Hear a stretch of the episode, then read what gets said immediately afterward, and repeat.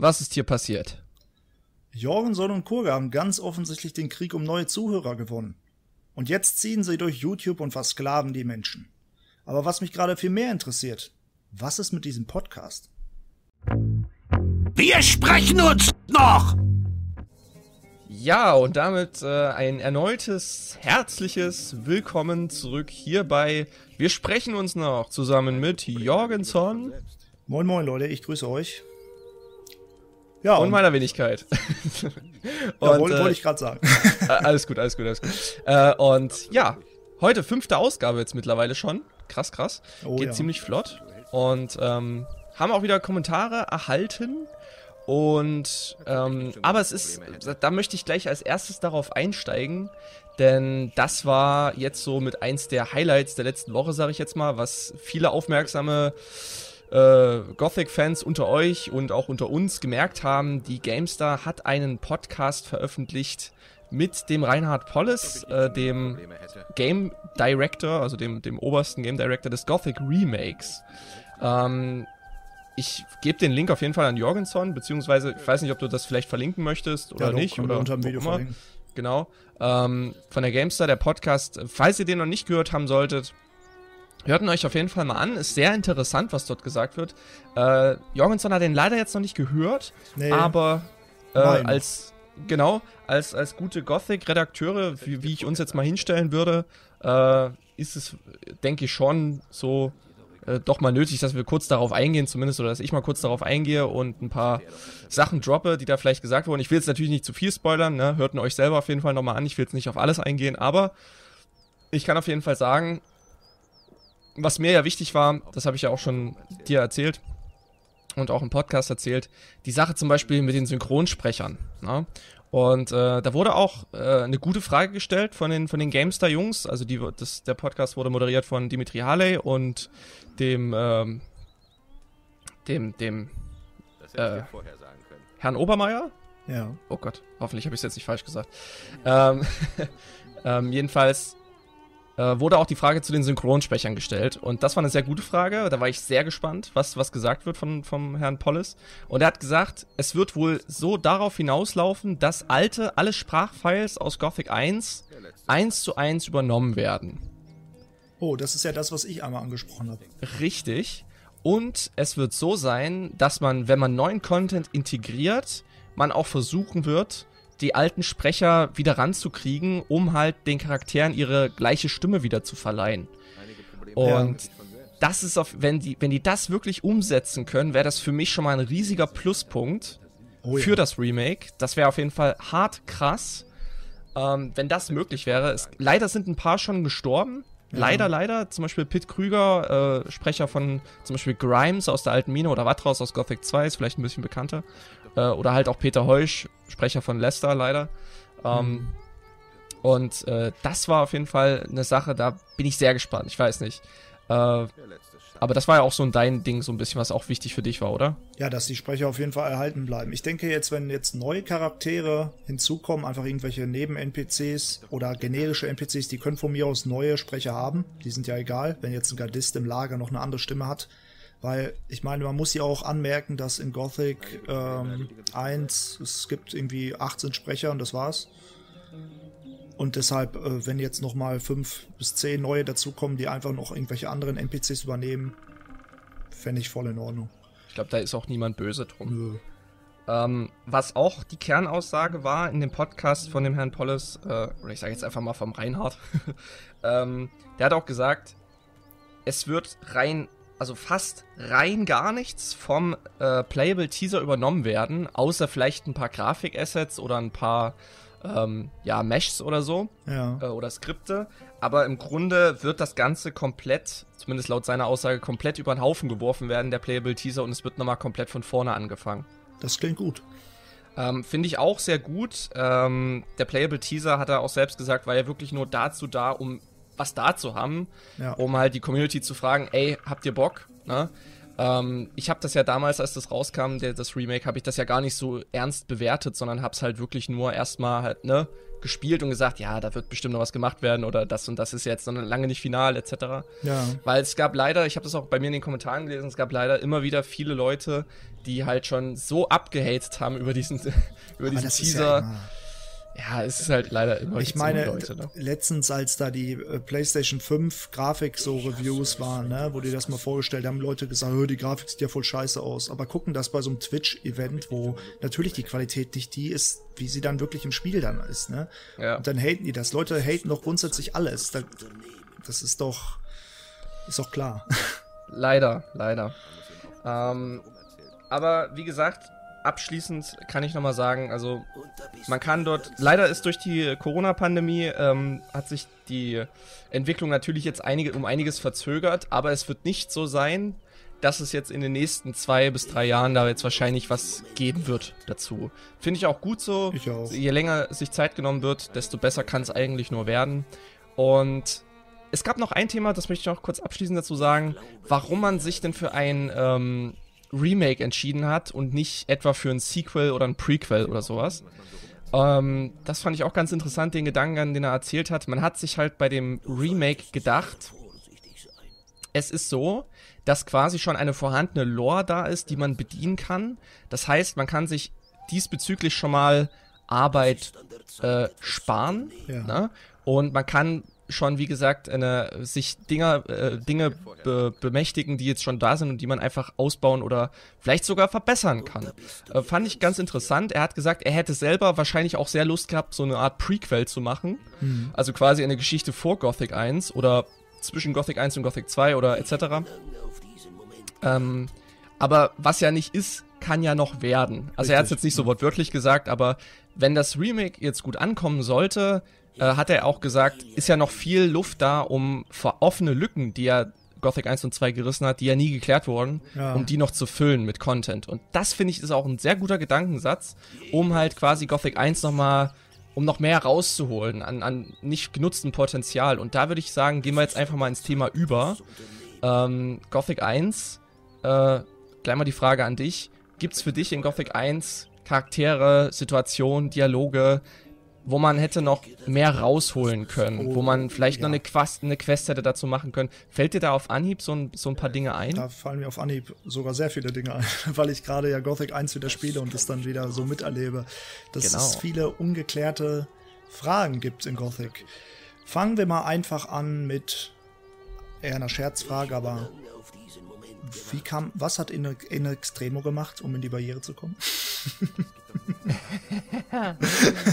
und, und, yeah. und wohin sind sie dann weitergezogen, ist die Frage. Das sagt ja dieser Grimm. Sie, in Extremo, sie sind weitergezogen. Wohin denn? Sie können doch nur innerhalb der Barriere rumziehen. Ich dachte mir dann, das wäre immer witzig gewesen, wenn sie wirklich in den verschiedenen Lagern immer wieder aufgetaucht wären und bei jedem Lager so unterschiedliche Konzerte gegeben hätten. Das wäre witzig. Das wäre tatsächlich witzig gewesen, aber war natürlich nur ein PR-Gag. Ja, ich Aber äh, logisch, es wäre schon witzig gewesen, tatsächlich, wenn sie dann auch irgendwie einen Dialog bekommen hätten oder so. Ja. Und die einzelnen Bandmitglieder dann auch wirklich hätten da zwei, drei Sätze sagen können. Das wäre, das hätte noch mal, das wäre noch mal so das Salz in der Suppe gewesen ja. irgendwie. Aber es war ja auch oder, nur eine Scherzfrage jetzt, ne? Natürlich. Aber was man, man kann das ruhig schon ein bisschen noch weiter ausdenken. Es wäre auch, was, womit ich hätte auch leben können, was auch witzig gewesen wäre, wäre zum Beispiel, wenn sie zum Beispiel tot irgendwo aufgefunden worden wären. Im Ortgebiet so. Im Ortgebiet, genau. Richtig, In der genau. Ortstadt auf so einer Bühne. ja, genau, die wollten da ein Konzert geben, aber waren leider zu schlecht und sind dann leider da hingerichtet worden irgendwie Boah. und hängen da jetzt irgendwie an Galgen oder so. Aber ja, gut. Äh, kann, man, kann man wahrscheinlich noch ein bisschen weiter sich nachdenken drüber, aber es ist wäre schon cool gewesen tatsächlich. Also ähm, jetzt so mal zum ernsten Problem äh, zurückzukommen, das ja. habe ich auch schon mal angesprochen, ist ähm, in Kapitel 1 lernt man alle möglichen Charaktere kennen, macht meistens eine oder zwei Quests für die und dann redet man die wieder mit denen. Ähm, Hast du ein Beispiel parat? ja zum Beispiel die ganzen Schatten, für die man arbeitet im alten Lager oder auch ja. die äh, Banditen oder halt auch die Baals ne, in, in ja. der Bruderschaft. Das sind alles so Quests, die dazu da sind, um in einem Lager aufgenommen zu werden. Danach hat man aber nie wieder Kontakt zu denen und das ist sehr schade. Äh, Gerade da könnte das Remake wieder viel rausholen, wenn man sich am Lager anschließt, dass man wirklich unterschiedliche Quests noch bekommt. Das erhöht den Wiederspielwert und macht das Ganze interessanter und man fühlt sich so ein bisschen zugehöriger. Weil egal welchem Lager man sich anschließt, man muss immer zur Bruderschaft und auf einmal arbeitet man für die Bruderschaft. Und das ist eins meiner großen Knackprobleme. Warum erwählt ein die Bruderschaft überhaupt aus, Iberion zu treffen, der höchste Guru? Und wieso wird man auserwählt, um ihm zu helfen? Das, das, äh, dafür gibt es keine Erklärung. Da irgendwie so, Lester sagt dann, oder einer der Baals sagt auch zu einem, ja, du musst jetzt äh, zu Iberion und äh, der braucht Hilfe. Aber du hast gar Ja, keine Qualitäten. Du hast ja eigentlich Ja, gar nichts vorzuweisen. Du bist ja Neuling, auch wenn du am Lager beigetreten bist. Ja, das stimmt schon. Wahrscheinlich, man, man könnte es jetzt vielleicht so interpretieren nach äh, dem Motto, ja, man hat zwar jetzt schon Nyras losgeschickt, den Fokus zu holen, aber du bist entbehrlich, also kannst du jetzt auch mal gucken gehen, so. Aber der Nach Fokus ist ja vielleicht. wichtig für die. Also habe ich mich auch gefragt, wieso schickt die Bruderschaft überhaupt Novizen und nicht Templer? Weil Templer sind kampferprobter, sie haben mehr Erfahrung, sind schon länger im Lager und denen kann man solche wichtigen Informationen. Was ist, wenn Nyras den Fokus einfach verliert und er ins Meer fällt? So, ne? Weil es ist halt ein bekiffter Novize, auf den ist eigentlich nicht zu bauen. ne? Also, äh, ich, ich meine, wir, wir wissen ja, was, was die Story ist. Ja. Aber, Aber- ich finde, ich, ich nehme da ganz gerne ein Beispiel vielleicht aus Strafkolonie Online. Ähm, da gibt's ja die Gurus, Templer und Novizen sind ja alles echte Spieler, echte Leute, die dahinter sitzen und das halt spielen. Und da gab's ähnliche Situationen, wo halt ein Guru gesagt hat, ey, du, ihr zwei Novizen, ihr seid Anwärter auf die, auf die Templerrüstung, ihr kriegt jetzt eine wichtige Aufgabe, eure Ja. Prüfung ist das quasi. Man könnte jetzt vielleicht das so rein interpretieren, dass Nyras vielleicht kurz vor der Aufnahme als Templer oder als Guru oder so steht und das war vielleicht seine, seine krasse Prüfung oder so, die er hätte bestehen müssen, aber das wissen wir ja im Endeffekt nicht. Das, das kann Es ich noch so- verstehen, aber das, Ja. das erklärt ja trotzdem nicht, warum der Held dann als Bandit oder als Schatten oder als selbst ein Novize, der neu angefangen hat, dann nach Nyras losgeschickt wird, um ihn dann zu suchen. Ja, das stimmt. Da gebe ich dir auch vollkommen recht. Absolut. Ähm, zudem ist es schade, wenn man dann diese Quest weitermacht, es kommt zu der Beschwörung, äh, zur Anrufung des Schläfers, da, da kommt es dann dazu und danach zum Beispiel, man kann Laris oder Raven Bescheid sagen, wenn man im neuen oder im alten Lager ist, aber danach passiert nichts mehr. Die sagen so, ja, klar, also gut gemacht, toll. Und dann ist aber nichts mehr. Das ist irgendwie ist schade. Da, das, weil, wenn du im alten Lager bist, Raven will ja wissen, in der Bruderschaft, da geht gerade was vor. Finde heraus, was da los ist. Und dann ha- hast du es herausgefunden und dann sagt er so, du hast deine Aufgabe gut gemacht. Du kriegst 500 Erz und das war's.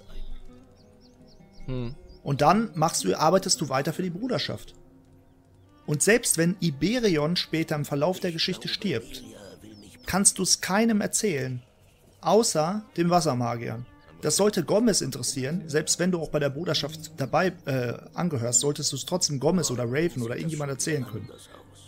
Ne? Oder und du solltest es auch Laris oder Lee erzählen können, finde ich, weil das ist, es gibt ja nur drei Lager, es gibt drei Anführer, mehr oder weniger, und dann stirbt einer davon und, und keiner geht darauf ein. Und da finde ich das so ein bisschen besser. In Gothic 2 gehen selbst die generischen NPCs auf die derzeitige Situation aufs Kapitel ein. Je nachdem, welches Kapitel du hast, sagen normale Dörfler auch immer was dazu. Wenn die Suchenden aufkommen, sagen, ja, Männer in schwarzen Gewändern wandeln hier rum. Die Stadtwache sagt, ja, ich habe heute einen Mann in einer schwarzen Kutte nachts abends verfolgt hier durchs Dorf. Das sagen die halt tatsächlich, wenn du immer ein Kapitel mit denen redest. Und in Gothic 1 hast du halt die, die Dialoge aus dem ersten Kapitel und dann gar keine anderen. Und da ist sehr viel Potenzial verschenkt worden, äh, so das Luft nach oben. Da kann das Remake sehr viel rausholen. Das stimmt.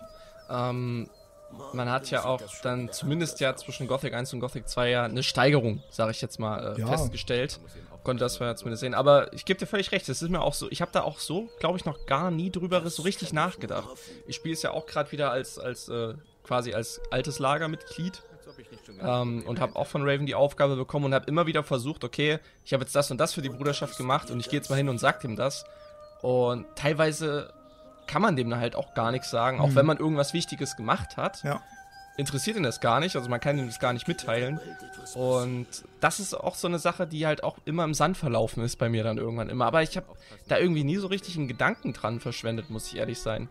Du hast, das, da ist die Welt tatsächlich noch nicht so dynamisch. Das, da hast du absolut recht. Ja, Und das finde ich, ähm, das ist hier halt im ersten Kapitel schon. Du bist der Neue, du kommst überall hin und das wirkt alles so glaubhaft, wie sie dann auf dich eingehen. Aber im Laufe der Geschichte, und da habe ich ja das Problem, das ist ja mein Problem mit der Story, dass es so viele Logiklücken gibt. Und im Laufe der Geschichte wird das halt immer flacher, flacher, dünner, dünner und man kämpft fast nur noch und man folgt einfach nur blind der Hauptquest.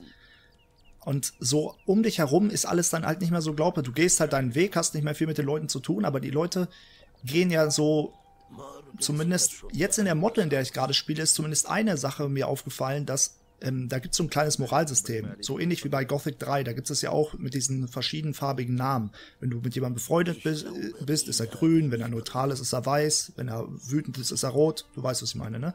Ja, ja. So, und das gibt's in dieser Mod auch, in der ich gerade spiele, in der Definitive Edition. Und wenn du einem Lager hilfst oder angehörst, dann sind die alle freundlich und begrüßen dich zumindest. Das fand ich sehr interessant. Ähm, manchmal ergeben sich dadurch witzige Dialoge, weil du gerade mit einem hältst und im Hintergrund ist ganz halt Lester, der sagt, erwache.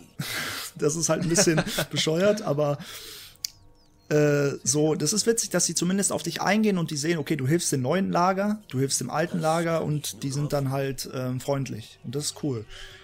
Aber mir fehlt halt so ein bisschen das weiß nicht, wenn du zum Beispiel Schatten wärst, dann sollte vielleicht jeder der Schatten nochmal so eine gesonderte Aufgabe für dich haben. Oder du bist ja mit denen dann gleichgestellt und hast irgendwie vielleicht nochmal eine Quest zusammen. Irgendwie solch, solche Sachen würden mir sehr gefallen.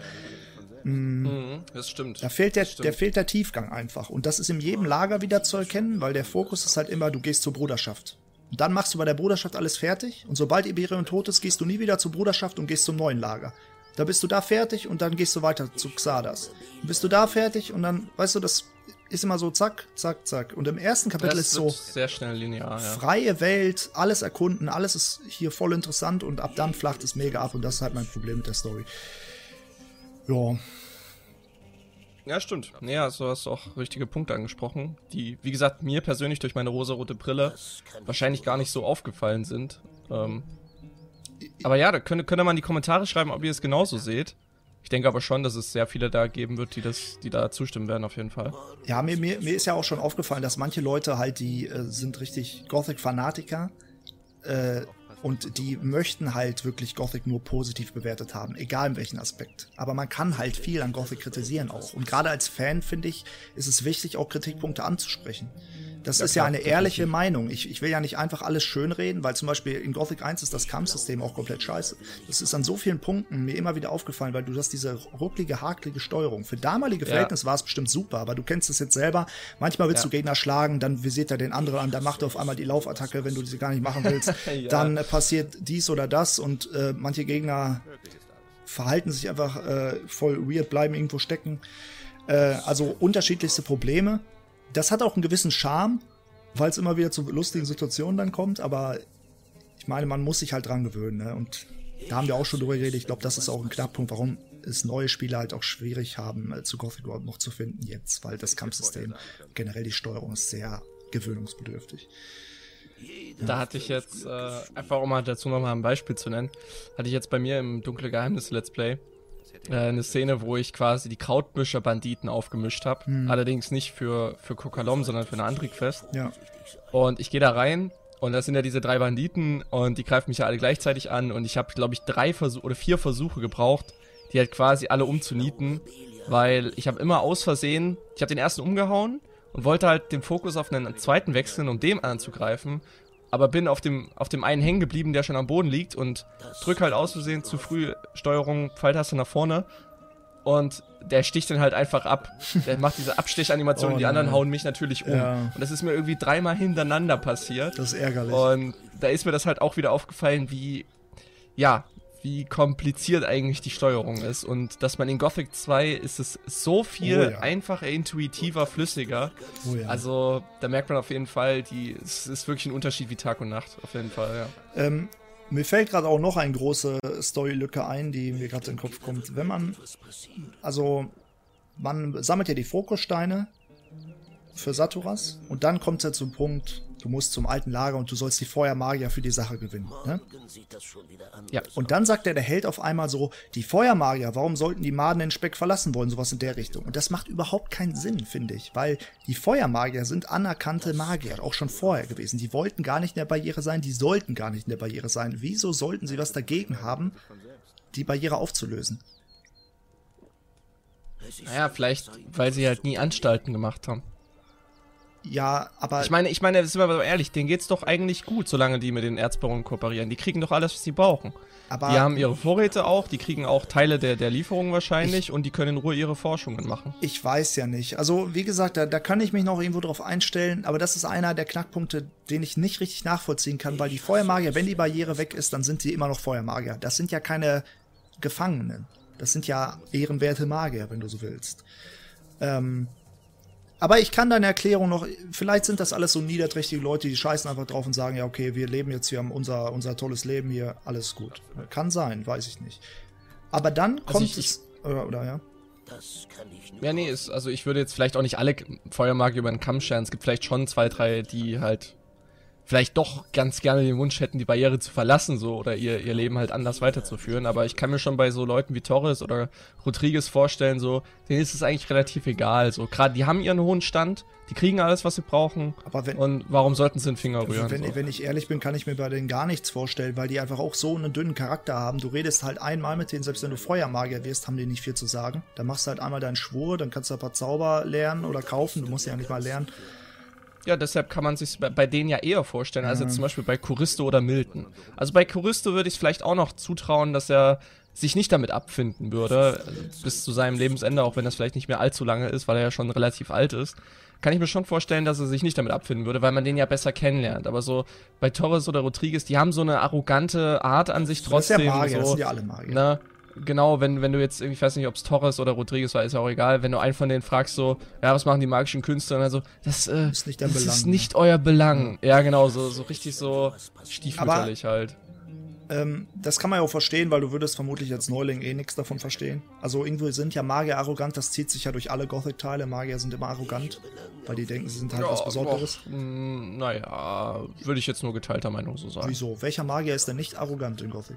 Außer Mild. Also es. ähm, es gibt zum Beispiel äh, einen Feuermagier im, im Kloster, der heißt Hyglas. Äh, Hyglas ist, den trifft man zwar natürlich jetzt nicht direkt als kompletter Neuling, sage ich jetzt mal, den trifft man erst in der Bibliothek. Aber bei Hyglas hatte ich immer das Gefühl, dass er super hilfsbereit ist, äh, super äh, Ist nicht, neutral und tolerant ist. ist Hyglas nicht der, der- Typ, der dich beschuldigt, wenn du das Auge Innos nicht holst und dann sagst, w- wir werden dich vor, vor den Scheit, auf den Scheiterhaufen stecken, wenn du nicht das Auge Innos zurückholst? Das ist Mithilfe des Feindes oder irgendwie sowas? Ist das nicht der Typ, der da im, in der Bibliothek forscht? Nee, das, das ist, äh, das ist Karas. Ach, okay. Ach, aber sagt. ist der mit dem Karas. Buch, ne? Ky äh, Hyglas ist der, der quasi der Feuerzauber, Feuerruhen beibringt. Also wenn du in die Bibliothek das reinkommst, hast du ja links, hast du links. Karas. Ja, ja, ich weiß, ich weiß jetzt, welcher das ist. Na, das ist ja der, der die Dämonenzauber dir beibringt, wenn du Feuermagier wirst. Und rechts hast du Hyglas, der bringt dir alle Feuerzauber bei. Und Hyglas ist immer der, der halt super freundlich, super aufgeschlossen, super neutral ist. Also nur mal als Beispiel. Es gibt sicherlich auch, oder, oder Gorax zum Beispiel. Gorax ist auch ein super freundlicher Kerl, der, äh, der ist ja auch für die Wurstverteilung zuständig. Ja, genau, aber der hat sowas Väterliches Ja, an das sich. Für den schon. ist jeder Novize irgendwie, irgendwie ein, ein, ein, wie ein eigenes Sohn. Außer, so, weißt du? außer du versaust die Quest mit, mit äh, Orlan und den Weinverkäufen. Dann sagt er, du bist wirklich zu gar nichts zu gebrauchen. Ja, gut, aber ne, man muss, man darf sich natürlich auch nicht dumm anstellen, ist ja Nein, klar. Ne? aber- aber ich gebe dir, ich geb dir recht, dass es Magier gibt, die halt auch so eine, so eine scheiße arrogante Art, Entschuldigung ist das Wort, aber die das sowas halt auch an sich haben, zum Beispiel Parlan, ne? Also, ja, gut, ist halt so, ich bin, äh, mich interessiert, du bist ein Novize, so, weißt du, also, verstehe ich schon. Einer der freu äh, freundlichen Magier ist auch eigentlich Ulta. Der äh, Ja, redet zwar so, ja, als ob genau. er fast verreckt. Ja, genau, aber das ist auch ein ganz lieber eigentlich. ja, das ist im Grunde wie der, wie der Eldrick, nur noch älter. Ja, der Eldrick Also von, der El- von, von der Eldrick aus Risen Risen 3. Ja, Ja, genau. Der, der, Gro der Großvater von Eldrick. der Großvater auch noch. ja, genau. Ja, so, ja, okay, dann.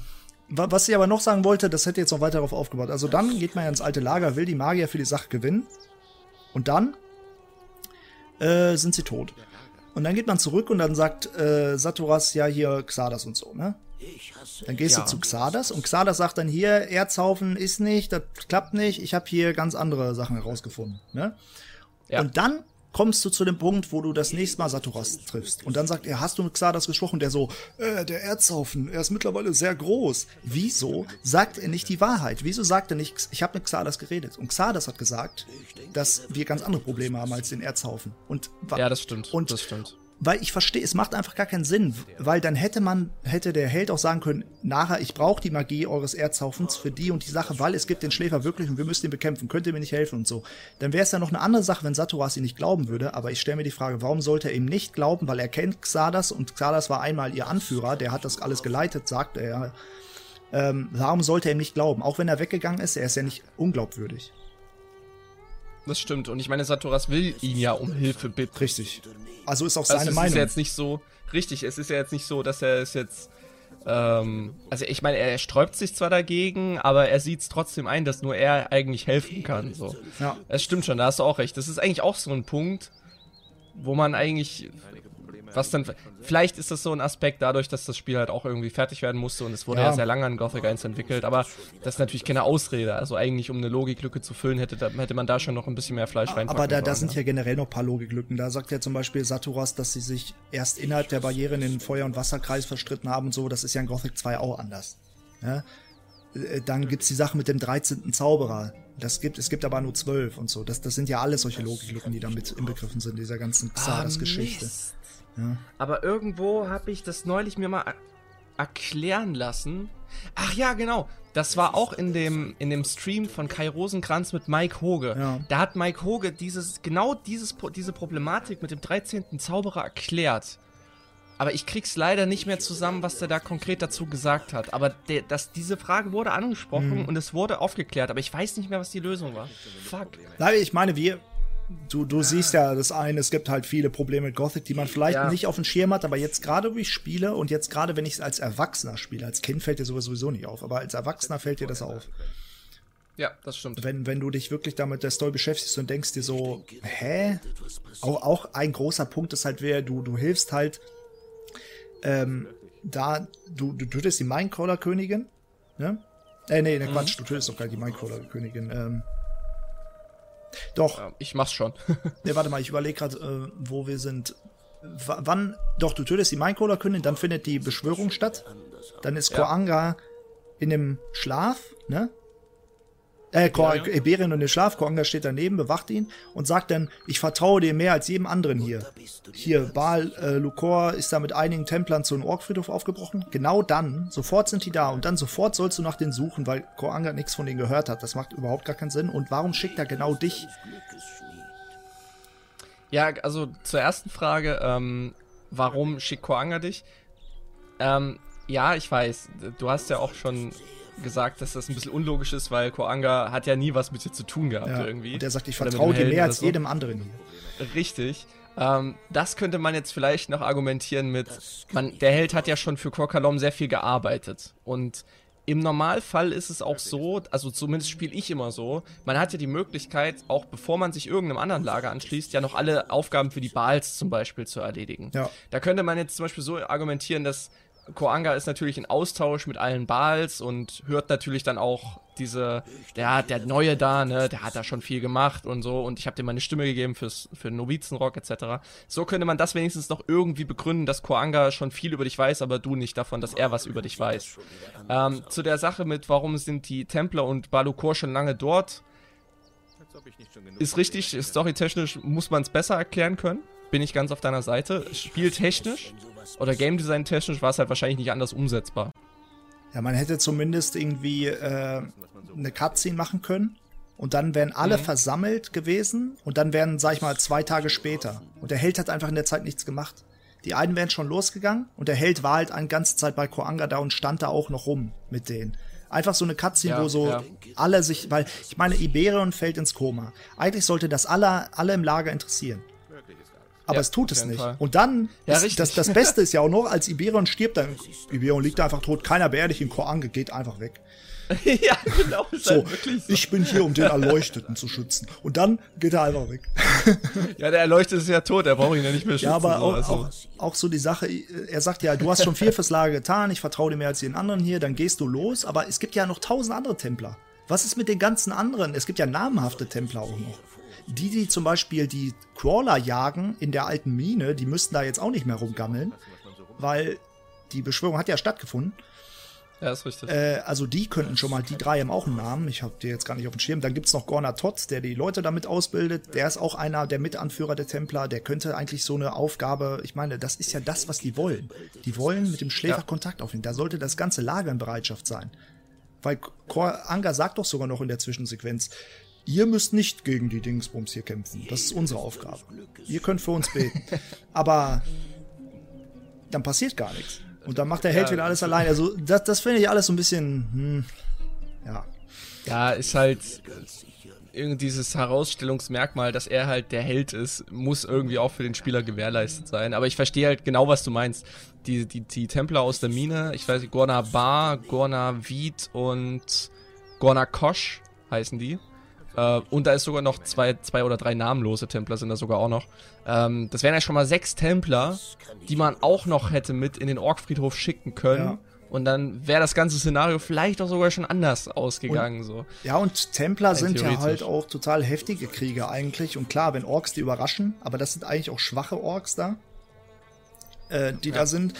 Also da finde ich, könnte das Remake so ein paar Sachen anders machen, um ein bisschen mehr diese Logiklücken wegzunehmen. Das Problem sehe ich jetzt da gerade, du hast vorhin erzählt, die wollen eins zu eins die gleichen Dialoge nehmen, eventuell nachvertonen, aber ich könnte mir vorstellen, dass man da die gleichen Probleme hat.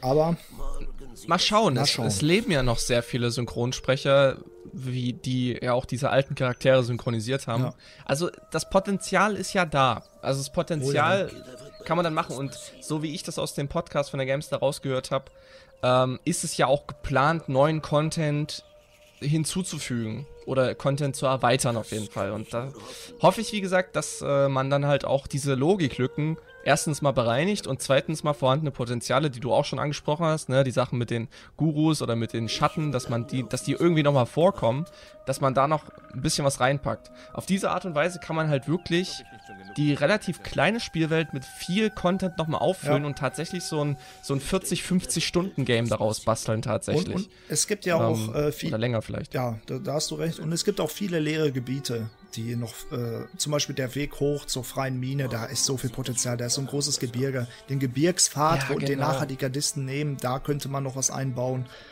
Äh, da gibt's ja auch zum Beispiel voll viele Logiklücken mit, mit diesem ganzen Überfall auf die, auf die freie Mine. Weil die kamen über die Gebirge, okay, sehe ich ein. Dann haben sie alle überfallen, sehe ich auch noch ein. Aber dann sagt Gorn, wir müssen nun die ganze Verteidigung unseres Lagers umstrukturieren. Es stehen ungefähr 50 gefühlt Söldner einfach in der Höhle rum, den ganzen Tag. Und die könnten alle auf einmal einfach da hochgehen und sagen, Alter, die könnten selbst das alte Lager angreifen, wenn man so will. Ne? So viele sind das. Rein theoretisch, Und ja. die können alle da hochgehen und sagen, ja, diese zwölf Leute hauen wir jetzt mal weg. Aber nein, die verdeckte Operation muss man dann machen, wo man alleine trotzdem die meiste Zeit kämpft, weil äh, Gorn irgendwelche Abgründe runterfällt. ja, stimmt. ne? Ja, es, oder also als du gerade gesagt hast, die, wir müssen die gesamte Verteidigung unseres Lagers umstellen. Bei dem Satz musste ich gerade an das Bild denken, wie Gorn mit zwei Söldnern vor dieser Holzpalisade steht und und einfach Kord diesen dann, Durchgang dort war. Äh, nicht mal, nee, Kord steht nicht mal dort. Kord hängt noch immer an seinem Wasserfall und trainiert oder, Ne, bei, oder bei steht mir, bei mir oder stand so. er da rum. Das ist Kords pro so, provisorischer okay. Wachposten. Ne? Das ist doch. Ja, Vor allem genau. Ja, Kord recht, und seine provisorischen Wachen, die gehen da auch nicht weg, selbst wenn du die Mine schon wieder befreit hast. Das ist, äh, das ist alles so albern, ne? Ja, es ist halt echt so, da gibt's wirklich viele, viele Und- Punkte, die Und, und, ja noch offen sind. und halt auch diese ganzes, das Verhältnis zu den äh, äh, Freunden könnte noch besser sein, dass man vielleicht an einen dieser Treffen mal mitnimmt. Das wäre echt cool. Äh, wenn man Oh ja, stimmt. Äh, ja. Und halt generell auch, bevor man in den Schläfertempel geht, dass man da irgendwie so, bei diesen Gothic-Fanfilmen haben die es so gemacht, dass die da mit reinkommen, das finde ich übertrieben, aber dass man vielleicht vorher so ein Treffen hat und dann in den Schläfertempel geht, das finde ich cool. Und Da hatte ich aber übelst Gänsehaut. Bei den, als ich den Film das erste Mal gesehen habe, hatte ich so die Gänsehaut und bei der Szene, wo die vier dann dort standen bei dem Schläfertempel und dann sich gegenseitig nochmal Mut zugesprochen haben, da hätte ich fast geheult. Nein, das, das, das ist auch cool umgesetzt, aber ich finde, es ist einfach zu viel, weil zum Beispiel, auch wenn Diego Gordon so krasse Kämpfer sind, ich meine, der Held hat so dann nachher eine Erzrüstung und so an oder oder zum Beispiel oder die Crawlerplattenrüstung, der ist noch mal viel heftiger ausgerüstet als die anderen. Ne? Und ich finde, der, der hat noch mal einen Stärkeunterschied zu den allen. Er ist ja der Held. Es geht um ihn. Da können die Freunde helfen, aber sie dürften nicht eigentlich so diese große Rolle, weil nachher sind sie ja auch noch im Tempel drin und so, ne? Und jeder macht da ein Schwert nachher in den Altar. Das ist mir zu viel. Ja, es ist, ist natürlich nur durch den Film irgendwie Ja. so ein bisschen episch noch gemacht, Ja, aber aber, Ja. ja, also verstehe. da wäre es mir lieber, wenn die noch ein Treffen hätten und dann geht er alleine wieder los. Richtig. Eine Sache, die ich auch sehr cool finde, das verschenktes Potenzial finde ich, ähm, ist mit äh, Velaya. Ich würde mich so freuen, wenn man Velaya im Zuge einer Quest befreien könnte von Gomez. Und vielleicht, dass sie die Freundin vom Helden wird oder wenn auch nur eine Affäre oder irgendwas, aber das, oder dass man sie einfach nur befreit. Ne? Das finde ich sehr cool. Gerade wenn man mal so eine andere Quest machen würde, eine Schleichquest, so unbemerkt in, in das Gemächer gehen, so nachts, vielleicht sogar gerade wenn die vorher schon tot sind, als eine Fleischwanze irgendwie verwandeln unter, unter die Tür rein und dann so nachts durchs Lager schleichen. Das hätte, das würde Gothic von diesen Standardkämpfen und Quests ein bisschen abheben. Hätte man mehr vielleicht so ein Assassin's Creed äh, Quest. Also du, also du meinst quasi, wenn schon die Phase ist, wo die Tore zu sind und Zum die Beispiel. davor stehen. Aber ja. er weiß so, oh, man- ich stehe auf Elia, weil man sich vorher noch mal irgendwie getroffen hat. Sie putzt da irgendwo in der Küche und er wollte unbedingt mit ihr reden. Ne? Und dann Ja, okay, Und dann verstehe, verlieben ja. sich die beiden oder so, weiß nicht, so, so ein Kram könnte man ja einbauen, muss jetzt nicht sein, aber ich fände es halt cool, wenn man, weil sie ist ja im Intro gewesen, warum war sie im Intro? Einfach zu verdeutlichen, okay, Frauen kommen auch in die, äh, in die Kolonie ne, und sind da Sklavinnen, aber es wäre halt cool, weil der Held fragt doch auch noch Scar, wo ist das Mädchen? Ne? Und dann Ja. sagt er sie so, ja, wenn Gomez sie eine Weile gehabt hat, dann so richtig oberflächlich, abwertend. Ne? Das ist halt, irgendwie hätte er das Potenzial, dass man da mehr mit draus macht. Also wir hoffen auf jeden Fall, dass wir Mr. Flemmels Kommentar äh, ausreichend äh, ansprechen konnten. Ich, ich hätte so, Zumindest was jetzt, was jetzt Gothic angeht. ich hätte, ich hätte sogar noch eine Sache fürs, äh, fürs Remake, die habe ich während meines Let's Plays angesprochen. Ähm, was ich cool finde, was das Remake machen würde, was sehr wenige Spiele machen, sind unterschiedliche Körpergrößen und so Gewichtsklassen von NPC-Charakteren oder generell von den Mo Charaktermodellen. Und du kennst ja, oder wir alle kennen Horatio, diesen Bauern, der Ja. so stark ist, der Schmied. Und da habe ich gedacht, wie cool wäre das, wenn der im Spiel wirklich größer und stärker aussehen würde. Auch er wäre so ein richtig so wie so ein zwei Meter Riese, der ähm, auf dem Feld arbeitet und dann würde er so herausstechen und alle anderen Bauern wären so kümmerlich abgemergelt, haben halt nur so ganz wenig Reis zu äh, essen und wenig Wasser zu trinken. Und er wird da herausstechen, weil er einfach so eine große Statur hat. Und deswegen hätten alle Angst vor ihm, weil der sagt ja, alle fürchten ihn. Aber er hat da seinen Frieden gefunden. Das finde ich, das wird das nochmal untermalen. Das wird allen Charakteren noch mehr, weiß ich nicht, noch mehr so Tiefgang geben, finde ich. Auch wenn zum Beispiel, das ist richtig, ja. Auch wenn? ich meine mal, auch, auch zum Beispiel, wenn du ne- Leute nimmst wie Gorn, der auch groß und stark ist, wenn der wirklich ein bisschen größer wäre als der Held. Oder vielleicht jemand wie Milton, der Zauberer ist, vielleicht ein bisschen kleiner ist. Ne? Einfach so, dass das finde ich, oder manche Leute wie der Reißlos, dass der wirklich so richtig dick ist. Ne? Dass man wirklich sieht, der frisst sich hier voll und andere, andere müssen hungern. Das, das macht noch viel mehr aus, finde ich. Gebe ich dir recht.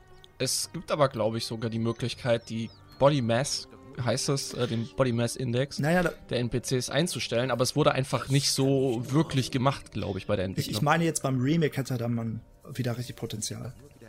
ja, ja, auf jeden Fall. Weil gerade mit den Körpergrößen, finde ich. Verschenkt, ja.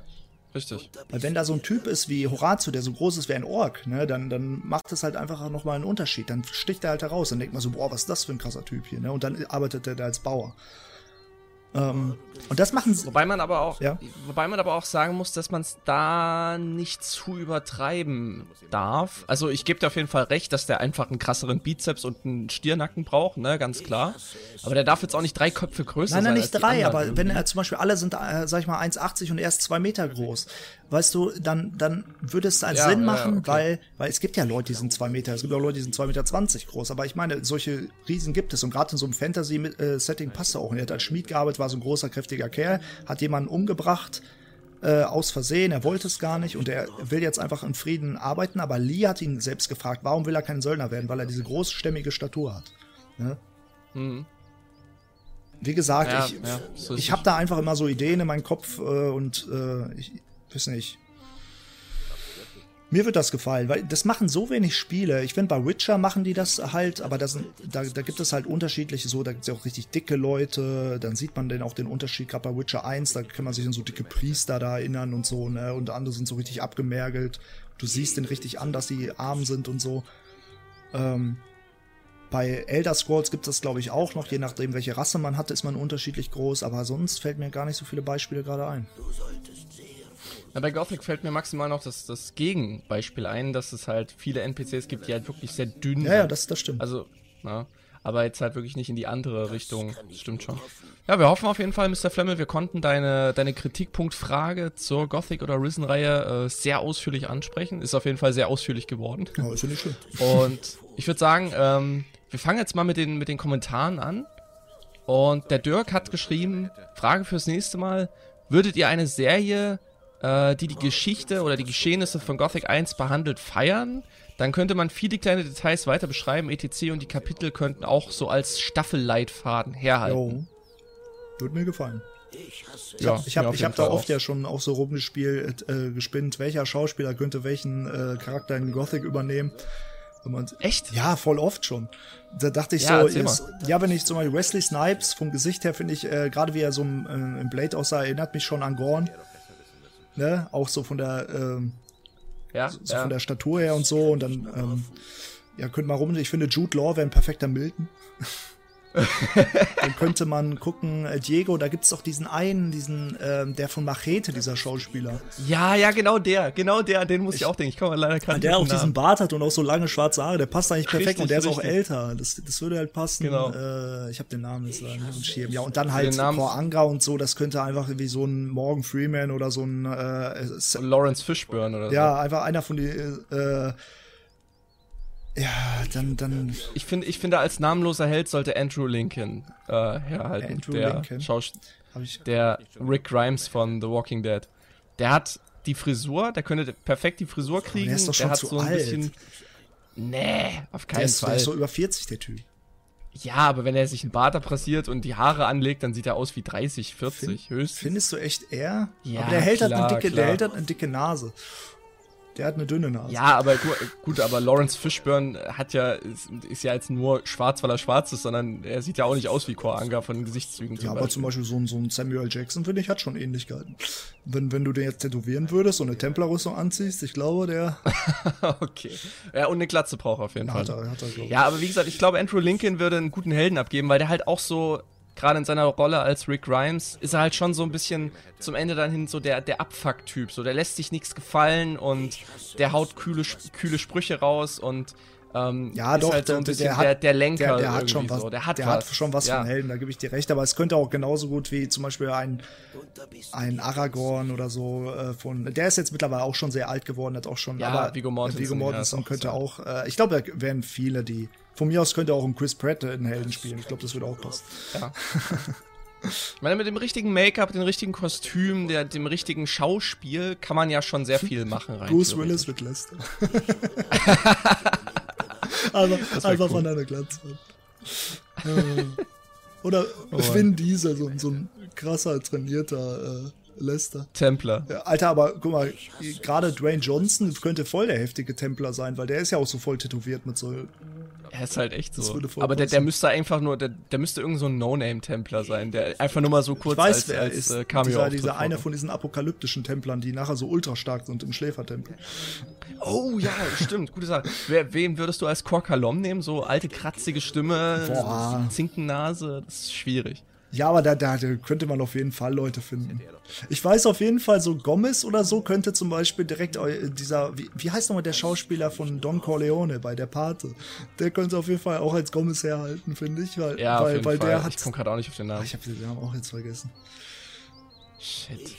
Ja, auf jeden Fall. Ja, aber ich, ich glaube, ich weiß, wen du meinst. Ich, ich, glaube, ich glaube, es hätte Potenzial und äh, so eine Serie, die, da könnte man auch, wie er gerade, äh, wie auch der Dirk sagt, man könnte da die ganzen Logiklücken auch nochmal ausmerzen, die wir auch eben angesprochen Richtig. haben. Also, falls Netflix nochmal eine Gothic-Adaption machen sollte, würden wir auf jeden Fall als Berater Wer, fungieren. wer weiß, wenn das Remake gut läuft. Ja, kann mir schon vorstellen, wenn das so total durch die Decke geht, genauso ein Hype wird wie The Witcher, angenommen. Ja, warum nicht? Dann vielleicht, warum nicht? Ja, mal gucken. Er schreibt noch, äh, oder andere Frage, was, wenn der Held dem Schläfer verfallen wäre, also quasi Korkaloms rechte Hand Oh, das- werden würde? Sowas fand ich auch schon immer interessant, sich zu überlegen, wie ist das eigentlich, wenn man so richtig böse werden könnte? Ne? So wirklich das Mhm. Minental so richtig äh, vielleicht hätte der Schläfer dann die Barriere selbst irgendwann ausgelöst, aber hätte sich so eine Schergenarmee von so apokalyptischen Kriegern erstmal gebildet und dann wäre er übers Land so gezogen mit denen. Also, und der, Oh, und der Held krass. hätte, äh, wäre so einer seiner Feld, äh, ähm, ja, Feldherren Feldherren, genau, ja. Boah, Zusammen mit, mit Raven dann an, an seiner Seite. ja, genau. Also Raven und der Held quasi. Ja. Okay, aber ich glaube aber, Raven hat er sich ja auch nur so ergeben, weil ja das alles nicht geklappt hat in, in Gothic 1. Ja, das stimmt, das stimmt. Aber wenn Korkalom und so, der wäre wahrscheinlich eher noch der, der Anführer mitgeblieben dann. Aber, also die Idee ist Gute cool. Frage. Ja, auf jeden Fall. Ich stelle mir das gerade bildlich vor, wie der Schläfer quasi über die Berge kommt und in Kurines auf, Boah. auf äh, Bengars Hof quasi über die Berge Boah, kommt heftig. so und dann auf Bengars Hof steht oder so. So eine dicke Spinne, die da so abgefahren. über die Berge krabbelt und alle fangen an zu schreien. Und, Oh, ich stelle mir das gerade echt krass und vor. überleg mal, da wären die Paladine noch gar nicht da, da wären nur diese gammeligen Stadtwachen, die Milizen, die, ver ja, die richtig, versoffen. die Stadt wäre im Hand, richtig, die wäre im Handumdrehen gefallen. Aber wo wir gerade beim Thema Schläfer sind, Kruschak hat geschrieben, das Wort zum Sonntag, danke. So machen die dicken Grinds auf schwer mit alternativer KI in Nordmar etwas mehr Lust. Das kenne ich auch noch, Alter. Das habe ich ja auch mal gespielt auf schwer mit alternativer KI. Der Horror in Nahkampf. Genau. Ähm, ich werfe mal eine Frage rein fürs nächste Mal. Angenommen, ihr steht vor der schweren Entscheidung, in Gothic 3 Story bedingt einen der vier Gefährten sterben zu lassen, weil ihr einen Deal mit den Assassinen oder Orks eingehen sollt. Oder anderes Beispiel hier einfügen. Und das wäre der Preis für den Deal. Ein, in Klammern, ein schweres Delikt eurerseits ist vorher in eurer Geschichte passiert, daher muss einer der Strafe, äh, zur Strafe sterben. Mhm. Was würdet, für wen würdet ihr euch entscheiden und warum? Das ist eine sehr schwere Boah, das ist eine mega schwere Frage. Also wenn es zur Wahl stehen würde, würde ich sagen, ich würde mich selbst opfern, so heldenhaft für meine Freunde. Ja, das dachte ich Aber wenn ich mich jetzt entscheiden müsste, boah, das ist ganz schwer. Also wir reden aber nur von den vier Freunden, ne? Keinen von der Ja, ja, Crew. wir reden nur von den vier. Ja. Weil wenn von der Crew jemand wäre, dann wäre es mir, glaube ich, einfacher. Dann würde ich irgendwie so, so ein Biff oder so einfach opfern. ja okay. Aber ich weiß, Er hat ja auch geschrieben von den vier Gefährten, hat er ja auch geschrieben. Diego, der ist der Älteste. Nein, auf keinen Fall Diego. Diego ist so der, der Mentor, der weiß, wie so, der ist ja wie so, ein- wie so eine Art Papa für den Helden, finde ich. So, ich würde den halt schon noch eine Stufe höher sogar einstufen als die anderen. Hm. Also der, Milton. ich, ja, ich weiß nicht. Le- Les. Lester hat's versaut mit dem Schiff, der kann weg. Ja, Lester ist auch in Gothic 2 der ineffektivste Kamerad irgendwie. Mit dem kannst du gar nichts Nee, der machen. Der, der hängt die ganze Zeit nur im Tal rum oder bei Xalas Tor mit seinen Kopfschmerzen. Mit dem Er bringt dann machen. einmal eine Rune, das war's.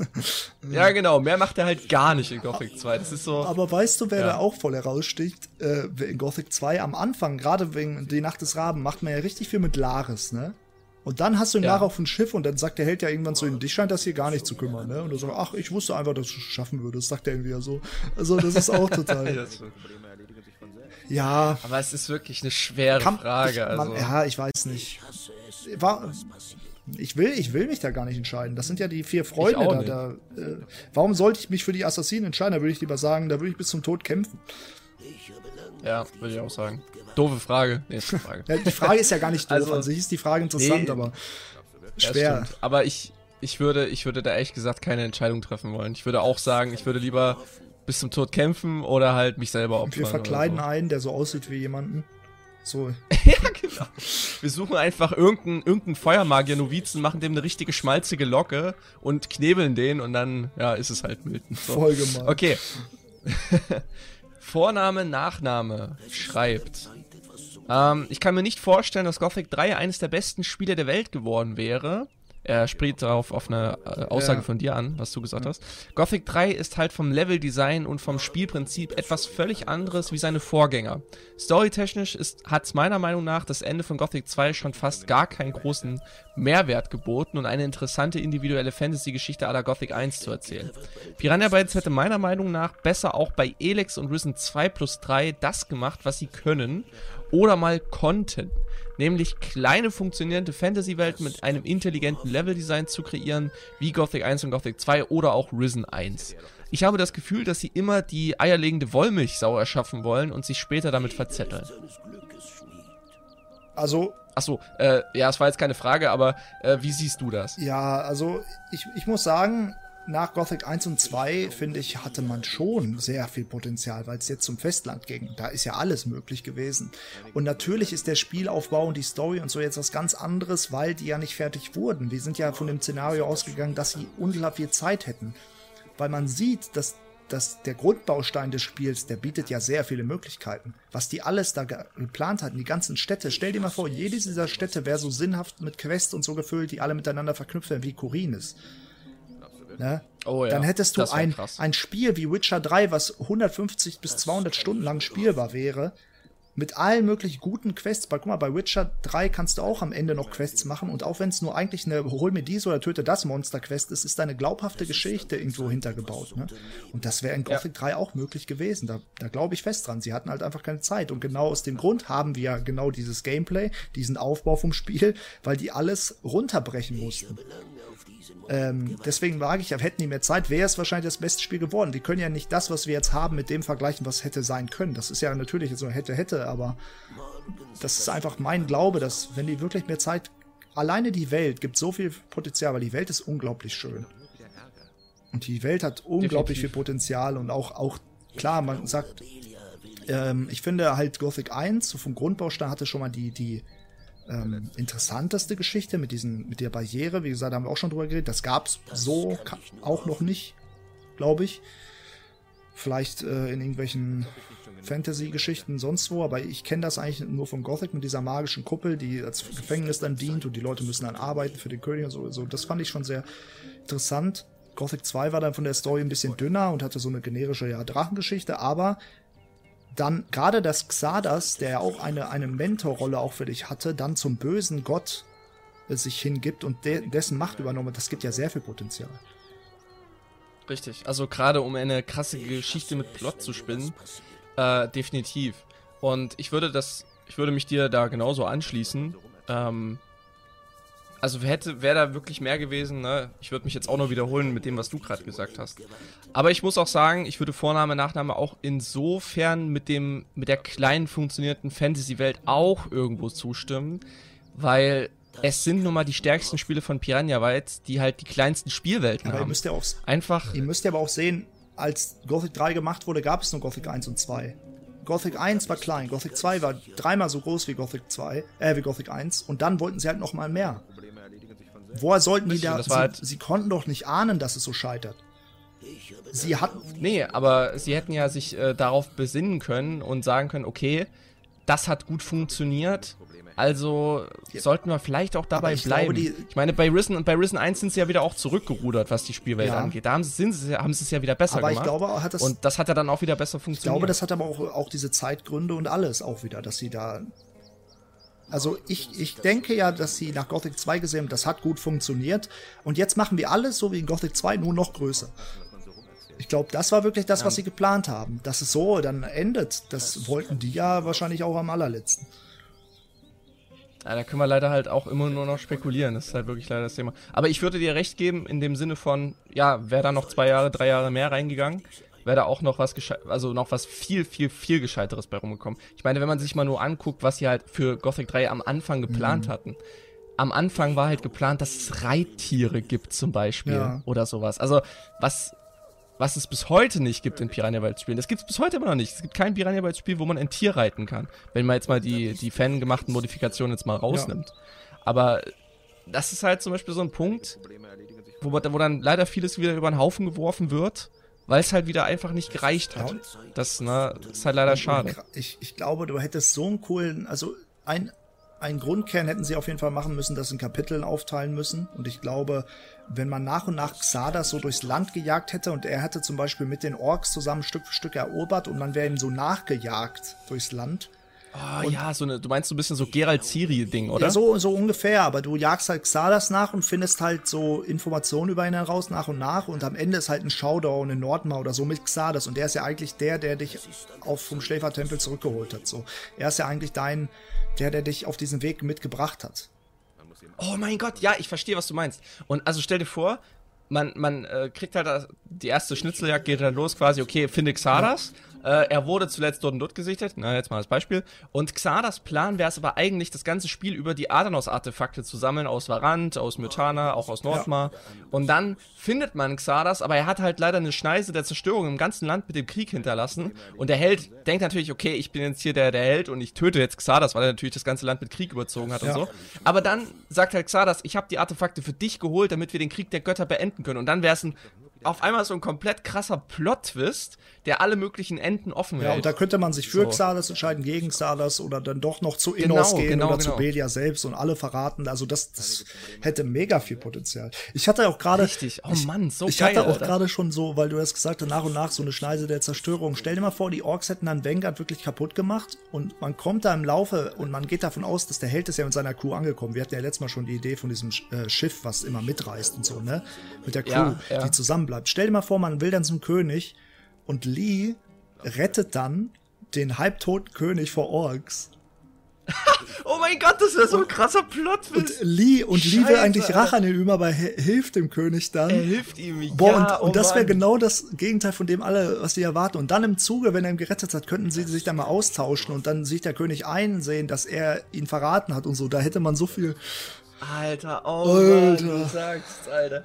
Scheiße, oh Gott, Entschuldigung. Alter, Kind, oh fuck, du sagst, Alter, das wäre so ein geiles Potenzial für eine Serie. Oh ja. Oder nochmal für ein, für ein echtes Gothic 3 Eigentlich oder müssten so. wir das alles mal an THQ Nord Barcelona verkaufen. Ist halt echt so. Oder vielleicht sind sie ja aufmerksam und hören den Podcast und schreiben heimlich Die, äh, ja, wahrscheinlich. Oh, fuck, du hast absolut recht, Alter. Das ist ja so krass. Boah, ich mag das total, dieses Rumspinnen mit dir über Story und äh, hast du nicht gesehen, einfach. Ja, weil dann, wir pushen uns ja auch geil so gegenseitig hoch noch mit anderen Ideen oder so. Ich meine, die Sache mit Robert, mit Lee und dem König, das ist, weißt du, in Gothic 1 wird halt diese, diese Story mit den beiden aufgebaut. In Gothic 2 wird sie ja schon manifestiert. Und dann im dritten Teil, wenn es eigentlich soweit ist, dann, oh shit, Alter, er kann ihn jetzt nicht umbringen, sondern er übernimmt, also er, er rettet ihn einfach. Ah, oh Mann, ey. Das wäre schon, das wäre schon krass. Oder da könnte man vielleicht noch sowas machen. Das ist ein Element aus äh, Arcania Fall of Setarif, also der Erweiterung für Arcania. Ich weiß, jetzt wird, werden wieder einige sagen, äh, kein Gothic und so. Ich weiß. Aber da war es zumindest so gewesen, da konnte man einige Story-Abschnitte mit anderen Charakteren spielen. Da spielt man zum Beispiel einmal Gorn, man spielt, glaube ich, einmal Lester, man spielt einmal, glaube ich, auch irgendjemand anderen, das ist auch egal. Irgendjemand anderes. Ja, und äh, hier hätte man es vielleicht auch so machen können, dass es quasi einen Spielabschnitt gibt, wo man quasi als Lee Oh ja, spielt. genau. Und dann quasi diesen, diesen Trupp anführt, um den König zu retten. Oder und dann kann man als Lee entscheiden, okay, ich töte jetzt den König Ja. oder ich rette ihn. So ähnlich wie das halt So, Witcher und- 3 auch macht, wo man Abschnitte hat, wo man Genau. Ciri spielt und so, ne? Genau, genau. Und auf diese Art und Weise kann man dynamisch die Geschichte verändern. Weil wenn man den König zum Beispiel leben lässt, dann hat man zum Beispiel eine super krasse Waffe auf Mhm. Innos Seite, weil der König ist ja quasi auch so ein bisschen erwählter Innos. Es ist die Gabe des äh, Lichts. den man dann genau, den hat man ja, genau. Richtig, um da mal eine, eine Anspielung zu finden. Äh, und, dann, und dann hat man quasi einen krassen Verbündeten, was, was Innos-seitig angeht. Weil, wenn man den König nämlich tötet, wiederum, dann wird zum Beispiel ähm, Zuben auf einen aufmerksam und, und man kann mit Zuben so ein bisschen anbandeln vielleicht und den für seine Pläne oder so involvieren. Ach, Alter. kann man noch so viel Aber dran ich, ich hätte, ich hätte Alter. jetzt so Bock, genau das zu spielen, einfach, ne? Oh Wenn ich mir das Mann, gerade Alter. vorstelle, einfach. Deswegen, das ärgert mich so ein bisschen, weil Gothic, die Welt hat so viel Potenzial. Und ich finde, ich weiß auch nicht warum, ähm, weil wir haben ja gerade darüber geredet, eigentlich haben die Gothic-Charaktere manchmal gar nicht so viel Tiefgang, ne? Manchmal. Ja, Aber trotzdem sind sie mir sympathischer als alle anderen Charaktere, die je von Piranha Bytes erschaffen wurden. Und ich hätte lieber die ganze Zeit noch eigene Stories um die aufbauen. Wir sehen ja, wir haben endlose Ideen, anstatt dass ich mich darum scheren würde, was ist jetzt mit Patty? So, weißt du? Von Risen. Oder was ist mit Jax? Eigentlich interessieren die mich nicht die Ja. Bohne, aber wenn ich über Lee nachdenke, obwohl das nur ein Nebencharakter ist, interessiert er mich total. Ja, ich, wobei ich würde Lean jetzt nicht als Nebencharakter Ja, aber es ist ja schon ein, einer der. Ja, aber ich meine, was ist einer der Hauptcharaktere? Also für mich, äh, äh, neben, ein Nebencharakter wäre für mich zum Beispiel Lefty. Oder der scheiß Reislord. ja, okay, sehe ich ein. Ja. Das hätte er doch besser wissen müssen. Ne, das, das sind halt wirklich so eher so Mich Kategorie interessiert der Reislord 4, 3. mehr als Patty. Ja, ja, gut, das stimmt auch wieder. Mich interessiert auch der Reislord mehr als Patty.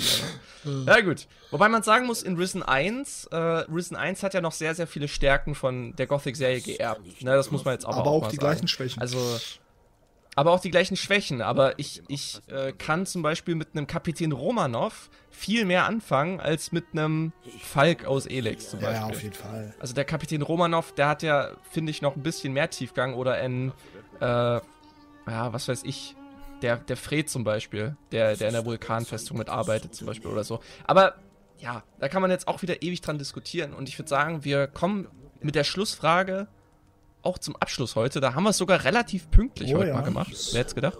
Ja. Apfelkuchen schreibt.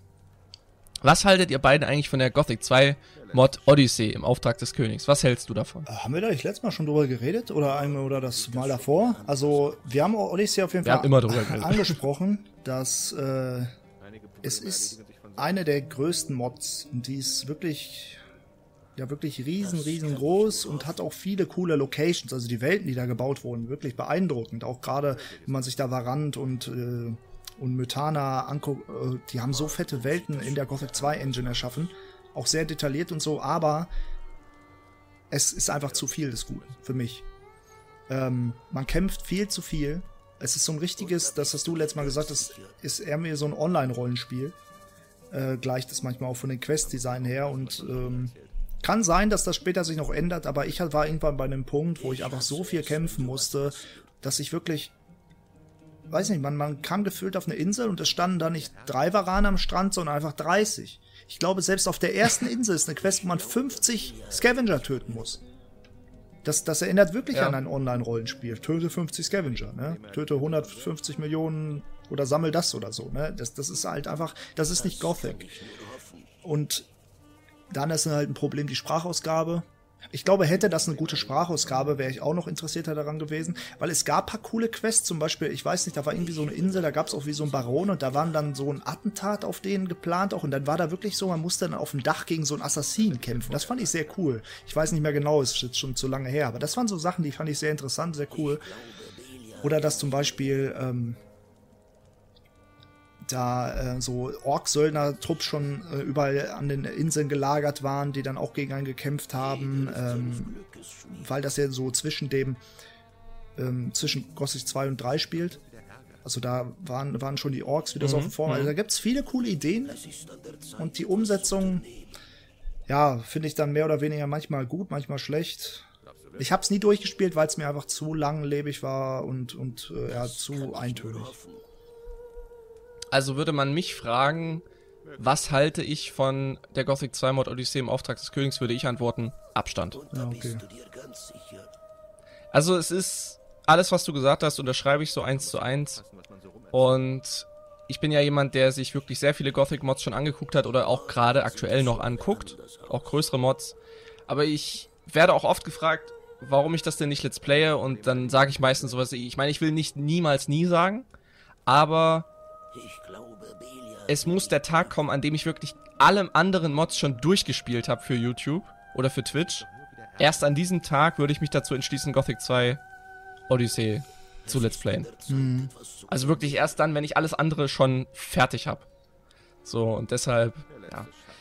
Wie gesagt, es ist aber trotzdem so, dass wir das natürlich, die Arbeit natürlich Oh ja, auf appreciaten. jeden Fall, Ja, klar. es gibt Leute, die sich die Arbeit da nehmen, Gothic 2 ein Spielerlebnis draus zu basteln, um anderen damit eine Freude zu machen. Und das finden wir natürlich trotzdem geil. Ob wir die Arbeit jetzt gut finden oder schlecht, sei jetzt erstmal dahingestellt, aber wir wollen jetzt natürlich nicht die Arbeit dahinter jetzt irgendwie Nein, schlecht nein, machen. ich bin- wir, na, Ich bin richtig begeistert von dem, Finden was, das was die da natürlich trotzdem gut. haben, auf jeden Fall. richtig. Aber es ist halt nur einfach nicht unser Ding. Ja. Also meins jetzt zumindest nicht, ne? Deshalb. Nee, es ist, äh, Okay. Eine Sache hast du vergessen, den äh, Random Fact. Ja, das, Ach da wollte ich jetzt okay, gerade drauf okay. ansprechen. Ähm, hast du einen vorbereitet? äh, warte mal, ich lasse mir gerade spontan ein einfallen. Ja, lass dir was, überleg dir mal kurz, was ich überbrücke in der Zeit. Ähm, wir haben natürlich jetzt, äh, also wir wollen natürlich jetzt schon mal eine kleine Ankündigung treffen und zwar ist für den nächsten Podcast ein Gast geplant. Ähm, ihr könnt, ja, ich weiß nicht, kündige ich den jetzt schon an? Ja, doch, mache ich, komm. Äh, es ist geplant, dass wir in der nächsten Folge äh, Merlin dabei haben. Ähm, wir, es, es wird höchstwahrscheinlich so sein, aber kann natürlich sein, dass noch was dazwischen kommt, aber es ist geplant. Falls ihr irgendwie auch weitere Fragen, Themenvorschläge auch bezüglich mit ihm dann noch habt, dann schreibt ihr auf jeden Fall gerne in die Kommentare, wo wir uns dann zu dritt hinsetzen und ein bisschen darüber quatschen. Ähm, ja, ich hoffe, du konntest jetzt in der Zwischenzeit dir einen Random Gothic Fact kennst du das, lassen. wenn dir was eingefallen ist und dann hast du sofort wieder vergessen und du überlegst jetzt voll. Oh, voll scheiße, daraus besteht mein halbes Alter, Leben, ich habe gerade das gehabt. Ich wusste schon, was ich sagen will und jetzt auf einmal habe ich es nicht mehr im Kopf. Das kann doch nicht sein. Ich hatte gerade einen richtig Hm. guten Fact. Du musst, du musst noch irgendwas erzählen, damit ich das mir, das mir Okay, das, ja, ich erzähl das- noch ein bisschen mir weiter. Das wieder einfällt. Ähm, wie gesagt, ich glaube, es war jetzt auch ein ziemlicher unprofessioneller Fehler von mir, dass ich den Gast jetzt schon namentlich erwähnt habe, weil wenn jetzt natürlich was passiert und der Podcast nicht aufgenommen werden kann oder erst viel später kommt, dann stehe ich jetzt natürlich ziemlich blöd da. Ich habe damit nichts zu stehen tun. wir du natürlich ein bisschen blöd. Ja, ja, ist richtig. Nein, also ich stehe, also ich stehe dabei ziemlich blöd da. Wenn es jetzt aus irgendeinem Grund nicht klappen sollte, dann blamet mich bitte dafür und nicht Jorgenson. Danke. Äh, also alle Hassmails und so, die können dann, dann bitte an mich äh, weiterschicken oder in meine Kommentare schreiben etc. Ähm, ja, wie gesagt. Aber es äh, ist gerade alles in Planung, wird auch höchstwahrscheinlich so Mir- stattfinden. mir- mir- so, jetzt, jetzt Jorgenson mit Ja, dem Random ist, Fact. mir ist ja jetzt nicht mehr eingefallen, aber mir ist gerade mal ein anderer eingefallen. Dann sage ich halt einfach den. Also, wenn man die Crew bildet in Kapitel 5, dann kann man ja unterschiedliche Leute mitnehmen. Und ich glaube, viele Leute wissen erstmal nicht, dass man Wolf mitnehmen kann. Das ist jetzt noch nicht der Random Fact. Aber man kann Wolf mitnehmen, wenn man ihn vorhin nicht die Quest bei Bauern Benga besorgt hat. Ne? Dann kommt er mit. Wenn man Bennett auch mitnimmt, dann ist Wolf sauer, dass man Bennett mitnimmt, weil er dann wieder auf der Bank sitzt und wieder Bennett beim Arbeiten zugucken muss. Ne? Wenn man Bennett nicht mitnimmt und Wolf mitnimmt, dann geht Wolf an die Schmiede. Und das Ui, ist mein, okay, das wusste ich das ist mein nicht. Random Fact. Finde ich auch gut. Also ich mag Bennett, äh, aber Wolf mag ich ehrlich gesagt noch mehr. Ja, ich, ich mag auch äh, Wolf, obwohl man auch gar nicht so viel mit dem zu tun hat, aber hat immer diesen Sonderstand, weil er so diese Crawler-Plattenrüstung für einen baut. Ne? Richtig, das, das hebt ihn von anderen Charakteren ab. Ja. Er macht's im zweiten Teil nochmal. ich stelle euch vor, man trifft ihn nochmal in Gothic 3 und er macht's nochmal. ja, da kann man den Bauplan Ja. manchen Mods ja einfach so kaufen, aber schade. Ja, richtig. Ja gut, Ja, das war's mit äh, der heutigen Folge. Äh, wir sprechen uns noch. Vielen Dank fürs Zuhören. Und äh, ciao. hast du noch was zu sagen? Schlusswort? Richte ich jetzt an dich? Äh, Schlusswort ist, alles wird gut. Alles wird gut. Einige Probleme erledigen sich von selbst.